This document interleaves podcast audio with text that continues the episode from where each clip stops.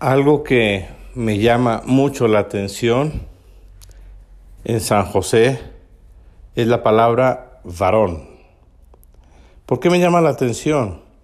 Porque varón no solo hace referencia a su ser hombre, a su ser masculino, viene siendo como un sinónimo de caballero, de gentleman.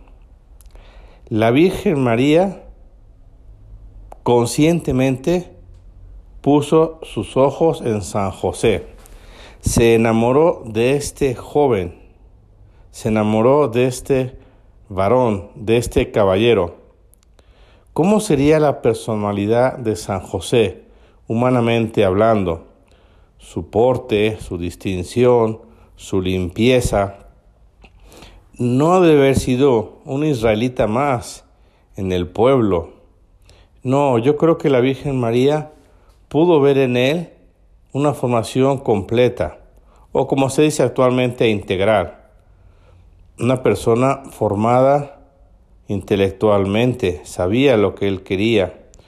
San José, una persona espiritual, asistía a la sinagoga, se sabía los salmos una persona humana y trabajadora, era decente, educado, cercano a los demás.